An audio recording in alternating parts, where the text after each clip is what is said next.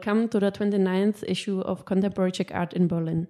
My name is Simona Binko, and for today's interview, I made a trip to Munich uh, to meet here the artist Christoph Kintera on the occasion of his current exhibition Gedankenexperiment at the Gallery Heldenreitzer Contemporary. The exhibition was curated by Stella Tonen, a curator and researcher based at the Tate and King's College London. Uh, I'm happy that Stella Tonen will join this interview as well. Uh, but first of all, I would like to shortly introduce Christoph Kintera, uh, one of the leading Czech artists. Uh, he was born in 1973, studied at the Art uh, Academy of Fine Arts in Prague and in Amsterdam. Um, and his installations and sculptures uh, can often move, shine, or speak, and they possess a grand portion of humor.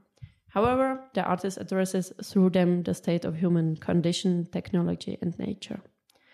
During his career, he was nominated for the Jindřich Chalupecký Award for three times, and his art is being exhibited also internationally. Besides smaller exhibitions uh, worldwide, he had major solo shows at uh, Museum Tinguely in Switzerland, uh, at Kunsthalle Rotterdam, and at Kunsthalle Bratislava. And in 2019, he presented a solo show called Nervous Trees in Rudolfinum in Prague, which became one of the best visited exhibitions in the Czech Republic. Christoph Kintera also regularly collaborates on a festival of contemporary art in Prague, 4+4 Days in Motion, which is curated by his wife, Denisa Václavová. In his new projects, he works often for public spaces. Uh, recently, he was assigned by City Prague to design the environment of the new built Dvorecký Bridge. So, welcome to the interview, uh, Christoph and Stella. I'm very uh, happy for the opportunity to introduce you and your work uh, in this podcast series. Um, so, in my first question, I always ask the uh, artists, the guests, about their creative spaces. So, the first question would be to Christoph How does your creative uh, space look like where uh, you work? You mean in my studio? yeah, probably. Yeah, yeah. It is the. In fact, it's it's a place where I spent most of my life. So it's really something I love. And uh, at, at, the moment, we were happy to move after some years uh, from uh, Chirana in Modřany to another uh, studio, a bit larger, uh, a bit more, uh, um, with more light and everything. So I'm very, very happy to enjoy that. It's for me like it's a full, fulfilled uh, dream at the moment. So we have a great space to work. It's, it's quite uh, a big, I mean, big enough, around 700 square meters, and I want to just rock and roll there. Um, and Stella, could you maybe um, describe your first encounter with uh, Christoph's work? Uh, absolutely, it's um, it was actually in that studio. I uh, I flew over to Prague for a studio visit to come and see your art and to kind of to see uh, what you were currently working on and how it was going and what could possibly be in the show. And just to enter this studio, this amazing, huge warehouse. This was the old studio yet, but the new one looks like that as well. Like in, in a huge warehouse that's literally filled to the brim with like art, with pieces of art that will turn into bigger kind of artworks at some point.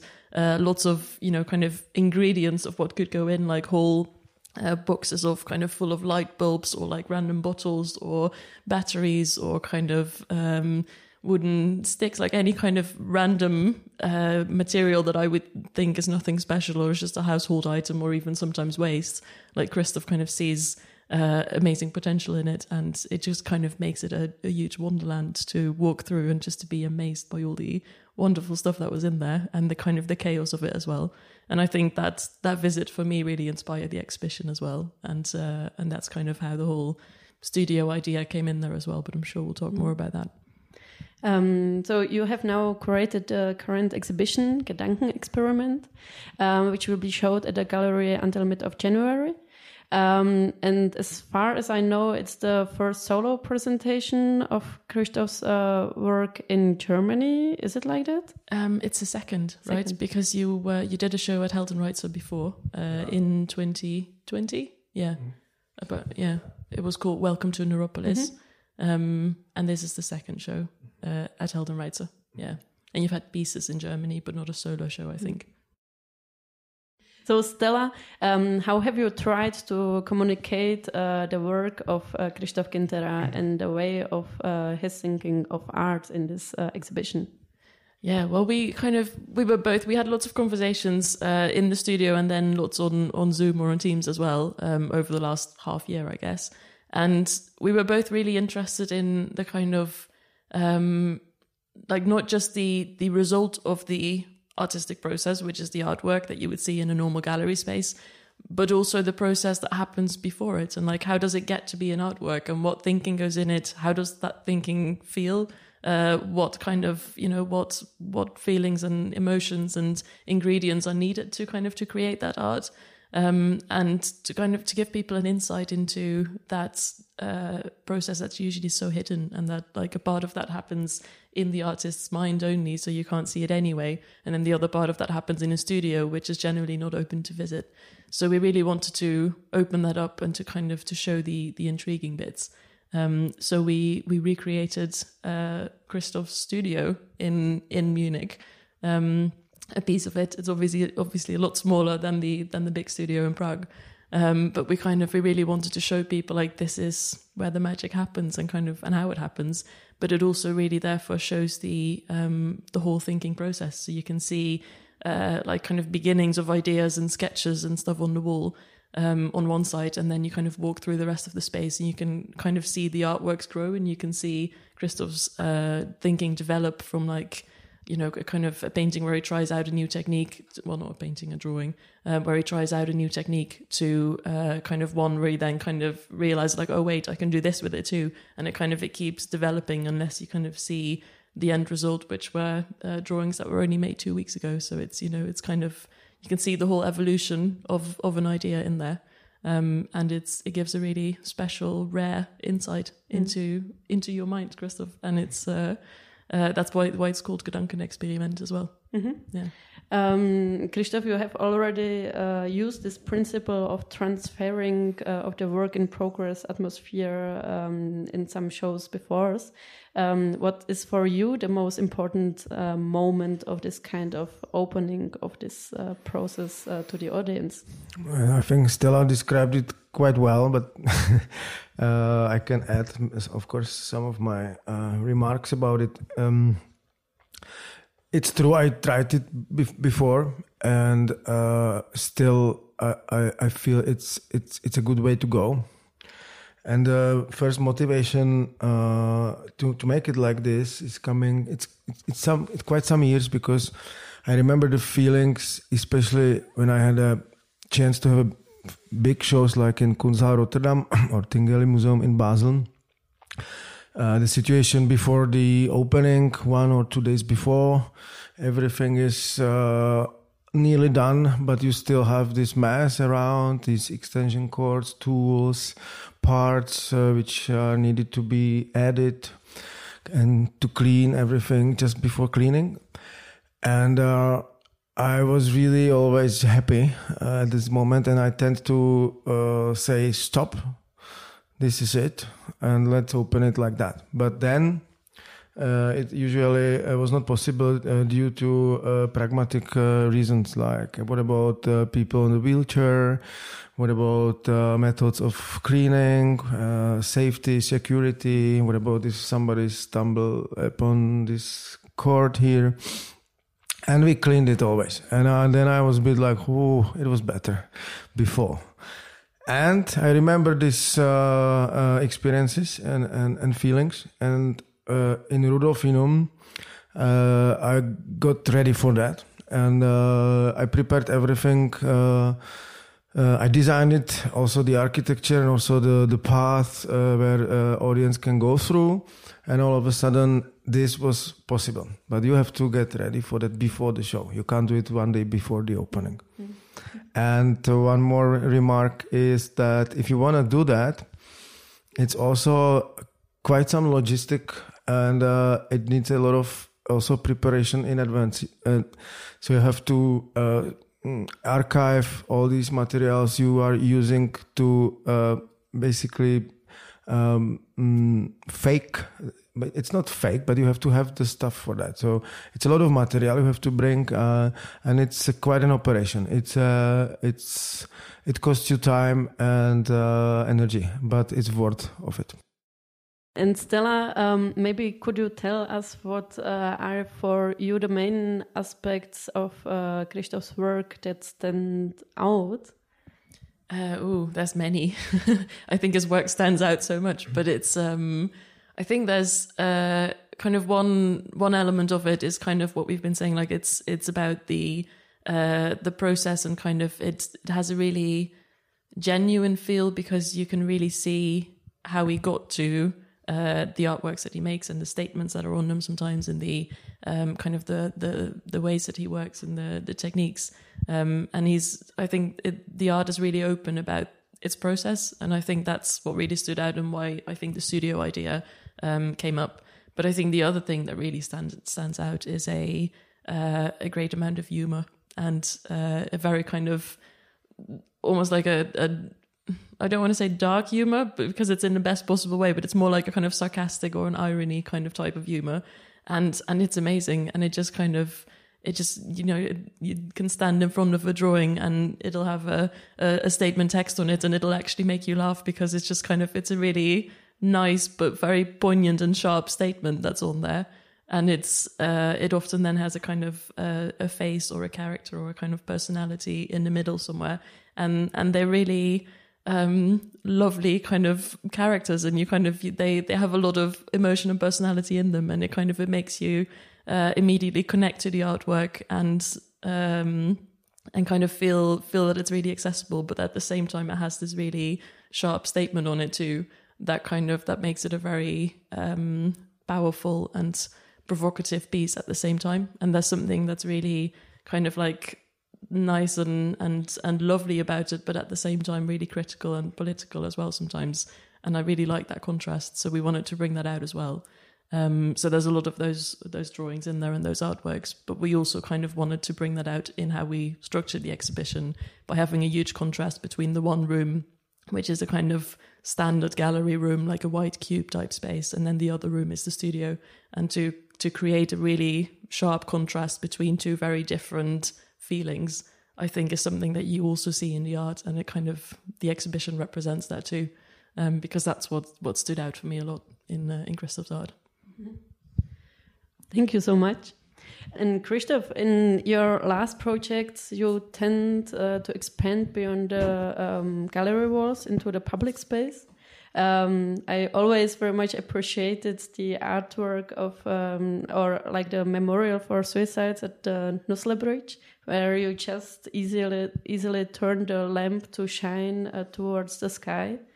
Um, and now you are uh, again working with light and um, for example for the new project uh, for the Dvorecký uh, bridge in prague uh, could you tell us a little bit more about it and about also the, these steps out of the gallery Oh yeah, I think we would need a special mm, series of podcasts for that. But I will I will try to be simple. Um, for me to be in a public space is a very challenging moment, but it's also a completely a different uh, uh, discipline than working in a studio or in the gallery. Uh, working in a studio is really uh, absolute freedom, which has only boundaries in ethics, I think, and physical, maybe. But imagination is, you know, endless. And uh, if you if you go outside, you you really face a lot of restrictions and uh, a lot of permissions you you need to get, and it's quite um, um, difficult process. So, but I'm not alone in it uh, usually because uh, it is organized uh, usually by some third party or or some institution or uh, some someone. But it's a long process. But when you succeed and uh, it's there it's it's it's very, it's interesting because you are um, uh, radiating to uh, a broader, let's say, audience, or not just to uh, insiders uh, or art lovers. And that's uh, very very challenging. So I'm very happy to to to work uh, on the projects on on Dvorecký Bridge, but it, that would be really long uh, uh, speech to describe it. And I'm very happy that recently we we were able to install. Uh, a, a installation, public installation in front of uh, Kunsthalle Praha, which was basically almost two years uh, of our work in the studio. It was really, yeah, long time process, but it's there, and um, I'm very very happy. So um, for the audience who doesn't know, it's a series of models of brutalist buildings in Prague. Uh, which you have also electrified and um, which somehow uh, show uh, the problematic of these buildings in um, like with uh, the socialist um, history. Um, maybe could you tell us what is uh, special about it for you uh, of, these buildings? Why did you decide to show them in this way? There is a, a nice story behind because in the park uh, there is- stays already a sculpture from a sandstone, uh, and uh, it it was done in 1958, and it was installed in 1960 by sculptor Václav Šimek. And uh, when I when I went to see uh, the situation in the park, I was really nervous because there is a sculpture already standing. So what shall we do? You know, shall we, you know, make another one and there will be a battle of two sculptures? That uh, was not the, the way to go. So I decided we have to do something together with this girl with the with the dove, you know. So the girl uh, basically uh, showed me the way to go, and when I started to think about uh, uh, her history what and the time when she was installed. She was just before uh, this uh, really uh, complicated uh, historical period of socialism and communism in our country which was very uh, uh, difficult time for, for for people. It was not not not a free time. But architecture uh, was privileged, and uh, the system uh, wanted to show up with uh, really uh, huge, ambitious, and interesting uh, architecture. And this ambivalency was for me really, really interesting. So I was just a you know few steps of of finding the way how to do it, and I decided to do a, a sculptures of the buildings, which is uh, by itself very interesting point of view uh, for the artist because you all of a sudden start to think about the building as a, as a as a model for your sculpture. You realize that the building by itself is a sculpture or sculpture to to be live in, you know, for the people, etc., etc. And I decided to make a model of the city, and seven houses from this period where um, chosen from about 32 uh, possible uh, buildings in Prague. And for how long time it will be there? No one knows, but it seems to be at least uh, one year or more, depending on uh, circumstances. Okay. um, and um, like uh, as a conclusion, uh, I would like to ask you: uh, You have showed your works uh, worldwide. Um, is there maybe anything special about showing your works in Germany or like uh, in your relations um, to Germany? What would be interesting? Do you have any experiences uh, from here which kind of kind of enriched your work? Of course, but there's quite quite many, you know. So mm, every installation brought some mm, experiences, sometimes even bizarre, sometimes very very positive. So yeah, I was, for instance, it was interesting to be exhibiting in a Jewish museum in Berlin with the installation "My Light Is Your Life." Uh, and um, in in Koblenz, also in Ludwig Museum. You know, Germans they tend to be very precise, which has uh, some really positive uh, uh, moments, but it can be also maybe too much organized. But that's okay. um, maybe also in terms of uh, presenting Czech art abroad, uh, and we now do have the Czech uh, presidency. You have also worked on the sculpture Mhm. Entropa uh, with David Černý, and it's already 13 years ago. Mhm. How are you feeling about bringing this piece uh, to Europe and uh, to uh, other countries after such a long time, maybe? You mean uh, Entropa by itself? Uh, that time it was really um, also a, sp- a special uh, experience because I don't consider it as a good art piece.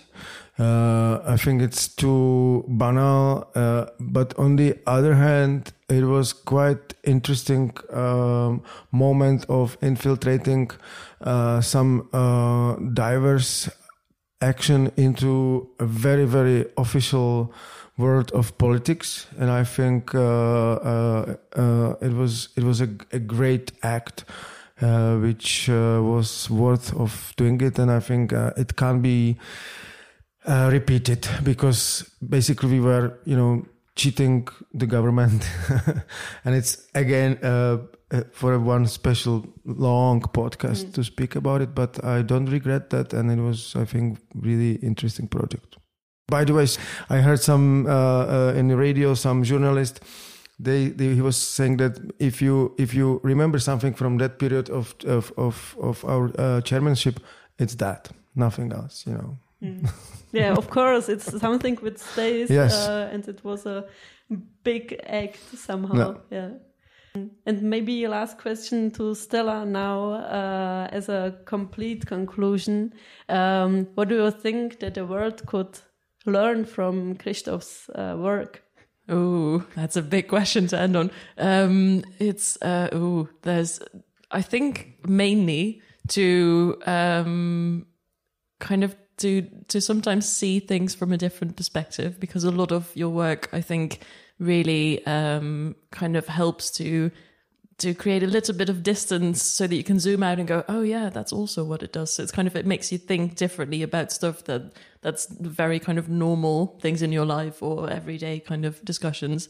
Um, so it kind of it helps you to distance, but then also to then look at it with a with a sense of humor and to kind of to really think like, oh yeah, that is actually quite ridiculous. Or oh yeah, that's a really interesting thought. I've never thought about it like that, and it just makes you smile. And I think that's generally a good life lesson to sometimes just stand back, observe, and smile at something and think, hmm, interesting. We need to do something with this. And I think that's what your what, what your work a lot, does a lot, um, Christoph. And that's what's what what I find really inspiring about it. It helps to see helps you to see things in a different way. Well, thank you both for speaking here with me for the podcast. You're very welcome. Thank you too.